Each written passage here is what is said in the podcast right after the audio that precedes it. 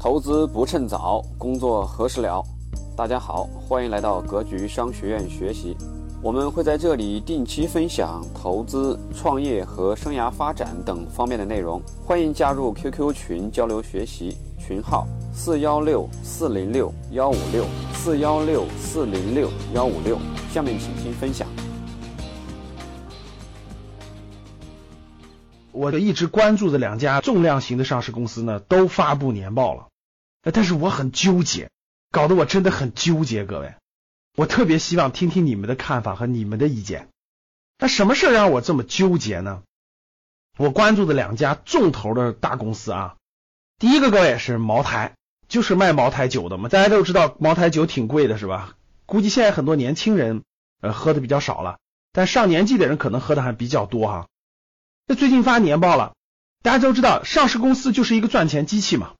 茅台公司呢，二零一六年赚了多少钱呢？一百五十五个亿，全年就是三百六十五天，对不对？平均一天将近五千万。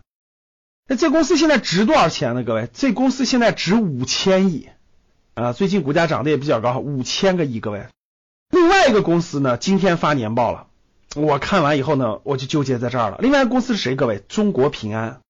中国平安大家都知道是吧？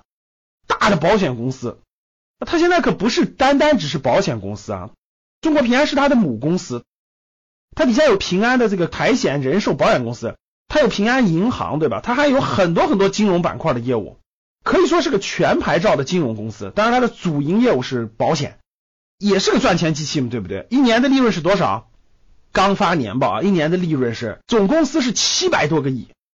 归属于上市公司是多少呢？六百二十四个亿，啥概念啊？就我们过去的二零一六年，平均一天赚两个亿。这两个公司，平安一年赚六百二十四个亿，大家知道平安值多少钱吗？现在平安整个这个公司上市公司现在值六千五百八十个亿。大家现在知道我纠结什么了吧？贵州茅台一年净利润一百五十五个亿，但它值五千个亿。中国平安一年能赚六百二十四个亿，但它值六千五百八十个亿。中国平安只比茅台贵了一点点，大概贵了一千五百亿。相对于别的公司还是很多的，相对于他俩就不多，对吧？大概高多少？不到百分之三十，对不对，各位？哎，那你告诉我这是合理的吗？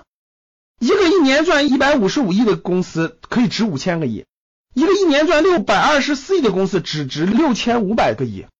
哇，他们的赚钱的能力可是不一样的呀，他们赚到的钱也是不一样的。换句话说，就是我们讲的市盈率的概念。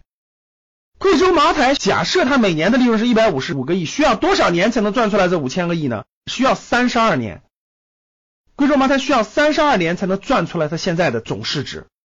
中国平安现在一年能赚六百二十个亿，假设它未来每年就赚这么多钱，不增长了，需要多少年能赚出来这么多的？九年。九年就能再赚一个平安出来，而茅台需要三十二年。哇，各位，你选谁？我们投资人可是真金白银的呀，买上市公司，你选谁？有我们的学员说了，说老师他们的增长量不一样啊。那今年茅台一年一百五十五个亿，可能明年两百五十五个亿，可能后年五百五十个亿啊。中国平安今年六百二十四个亿，可能明年变成四百个亿，变成两百个亿啊。对，可能增长率不同是吧？有可能面对的未来的预期不一样，所以估值不同，对吧？未来预期可能人家茅台增长率高，所以人家估值高；你平安增长率低，所以你估值低，对吧？合理吧？也能理解。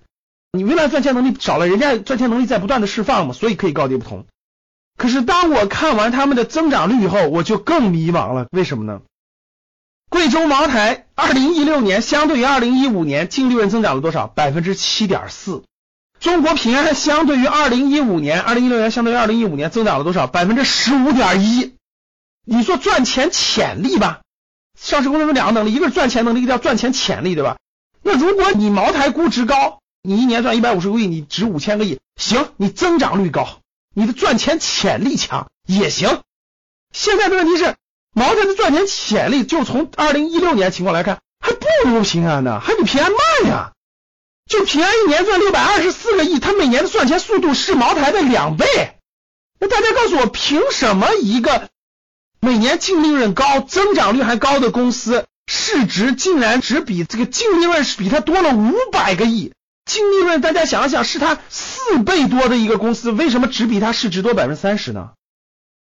我很纠结，我很迷茫，所以我希望听众们给我答案。你觉得是什么原因呢？能给我些建议吗？A. 茅台高估了，B.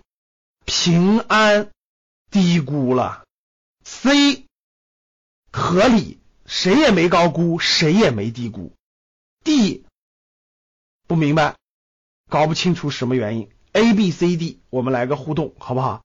欢迎大家跟我互动，一起学习投资知识。还是三句话：第一，欢迎大家订阅；第二，欢迎大家分享朋友圈；第三，欢迎大家跟我互动。非常感谢大家。想要系统学习投资理财的同学，请加周老师的微信：幺三七零幺八三五八三四。咱们下期节目再见。